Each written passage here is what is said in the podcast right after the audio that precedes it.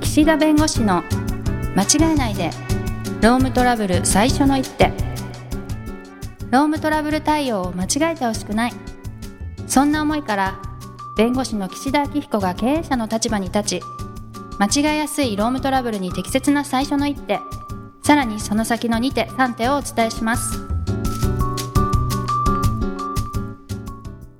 皆さんこんにちは弁護士の岸田明彦ですこんにちはナビゲーターのとちおえみですさあ都庁さんはい私もですねとうとうとうとフィットビットを買いましてうあすごいはい私最近知ってないのにあの ね脈拍心拍数、心拍数はいなんかねちょっと何かあるとね150ぐらいまでいっちゃうのはあまあ、それは分かんないけどお酒とか飲んだらら普段ね70とかねあー60なんですけどそれいいんじゃもなう150とかバクバクバクバク って大丈夫かなと思って寝てる時が結構バロメーターみたいあですそうよ、ですか、うん寝てる時に低めの方がいいみたいなんかねとちおさんすごい前に私はプロ選手並みの心拍数だって、 なんかアスリート並みってそう言ってた書いて言あってたこの年齢にしてはってうん、出てきたことありますその時は確かねランニングしてたんですよねあそうはい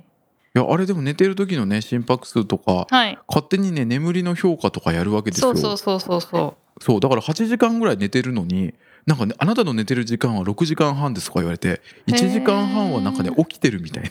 怖いよねう起きてるあの目が覚めてる状況、あはいはいはい、はいね、意識はしてないけど浅い眠りっていうか、怖い怖い本当 に1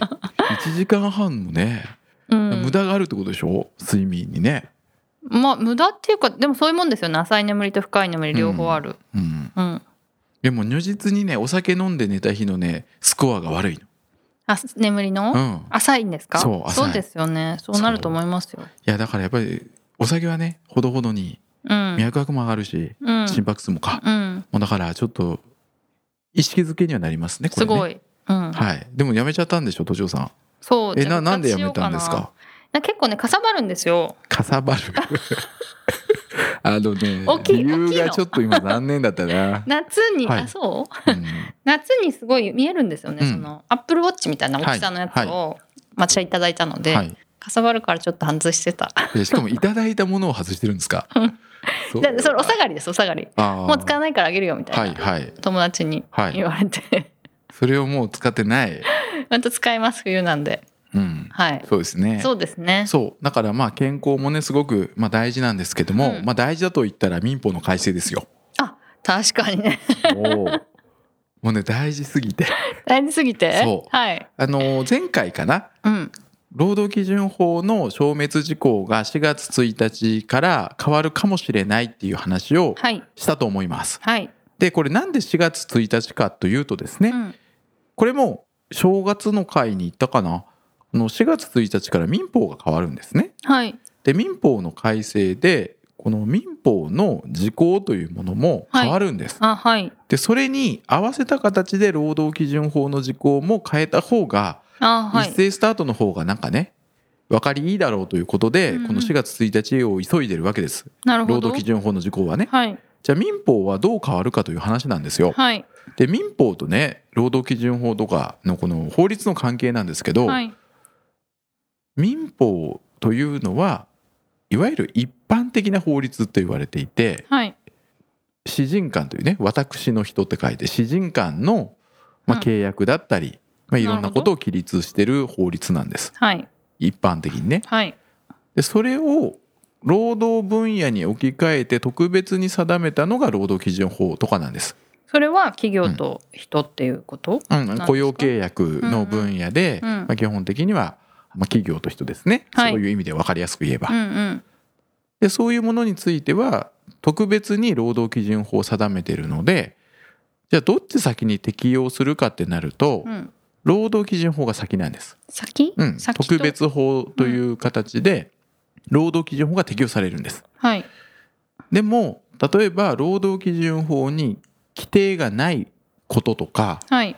いう部分についてはじゃあ原則に戻って民法の規定を適用しましょうって話になるわけです先っていうのは優先されるって意味でいいんです、ね、優先されるということはいはいはい、うん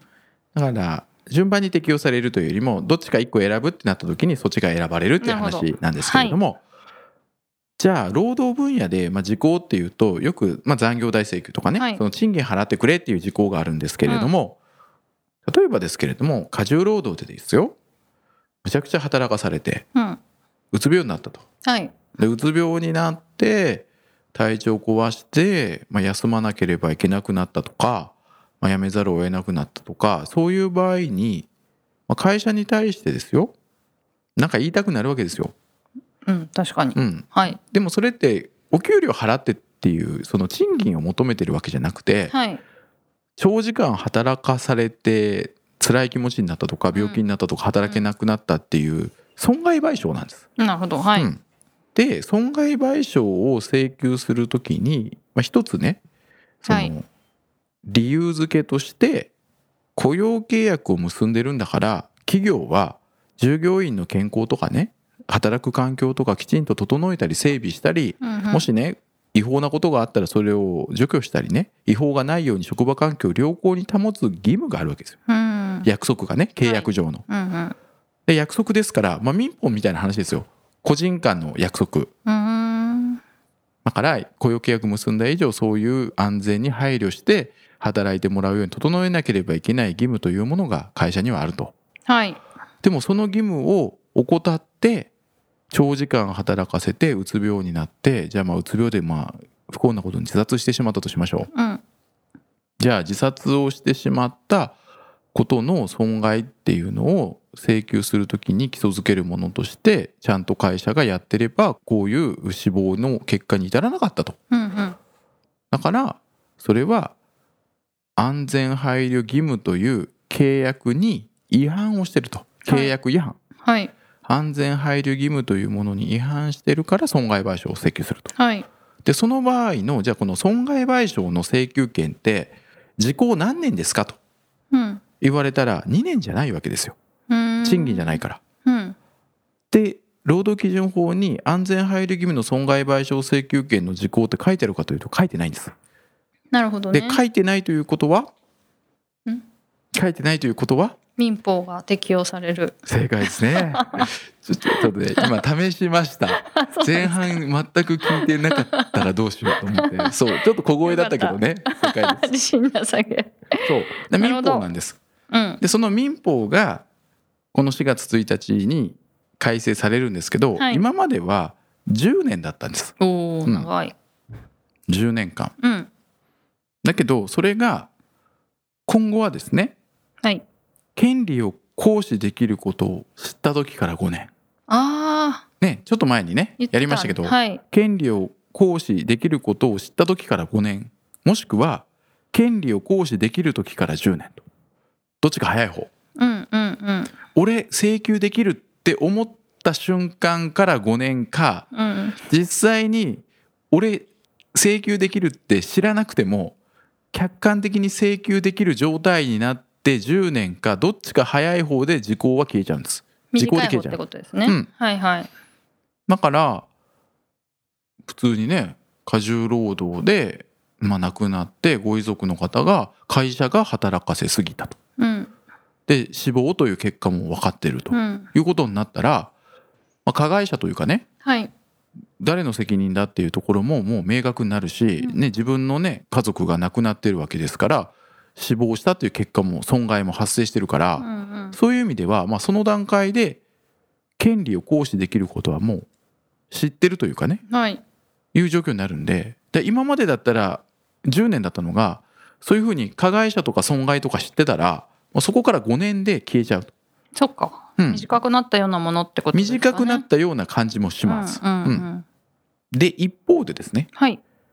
この5年か10年どちらか早い方と言いましたが、うんまたそこにですね特別なルールがあってはい。人の生命または身体の侵害による損害賠償請求権については20年と5年か20年5年は変わらないんですああ、なるほど。権利者あ債権者ですかねが権利を行使できることを知った時から5年これは変わらないんですうんうん。でもう一つの権利を行使できる時客観的にね行使できる時から10年なんだけども生命とか身体の侵害による損害賠償の場合は20年となるほど。だから過重労働でうつ病とうん精神疾患を患って死亡ってことになったらおそらはくいこの生命身体の侵害というものの、まあ、義務違反というかね、はいになるんで、まあ、5年か20年早い方と。 20年っていうのは今まであったんですかね新しく追加された、うんうんじゃあそれもなんか復活するんですかそれとも、えっとうーんとねそこはまたどこから適用するっていう問題が一応あるんですけど、あーはいただ今のところのこの原則からすると、まあ、5年か20年ということになりますす。はいで昔からねこの20年っていう概念はちょっと今日は時間がないので言えないんですけども、はい不法行為という請求の仕方でうん20年という言葉がちょっと出てくるんですけど、ままあ、今までこの安全配慮義務ですね契約違反の債務不履行っていうんですけども、はいこの損害賠償は10年っていうのが5年か10年早い方とそして生命身体に関するものについては5年か20年早い方とうん、でもね、まあ、労働分野に限って言えば、はい、まあ、5年に短くなるっていう印象ですよ。うん、要するにね例えば、まあ、これ、まあ、ちょっとこれもね例えよくないんだけど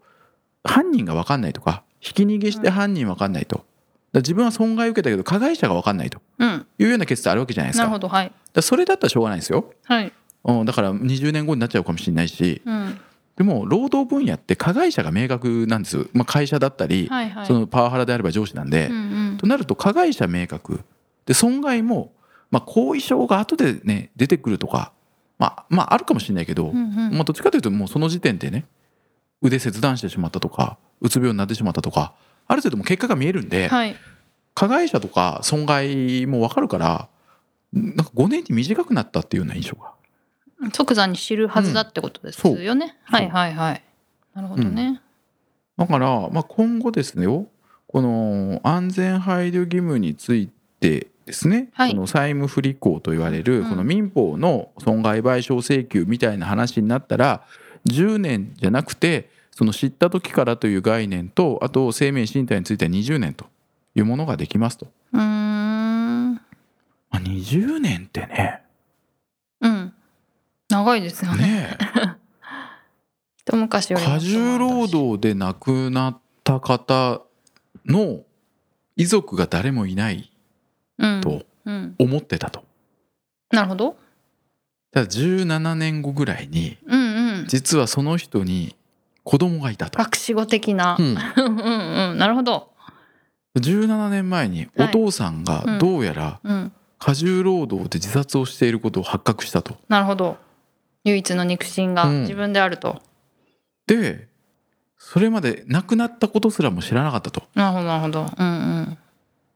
だからドラマチックね請求するんだと。うん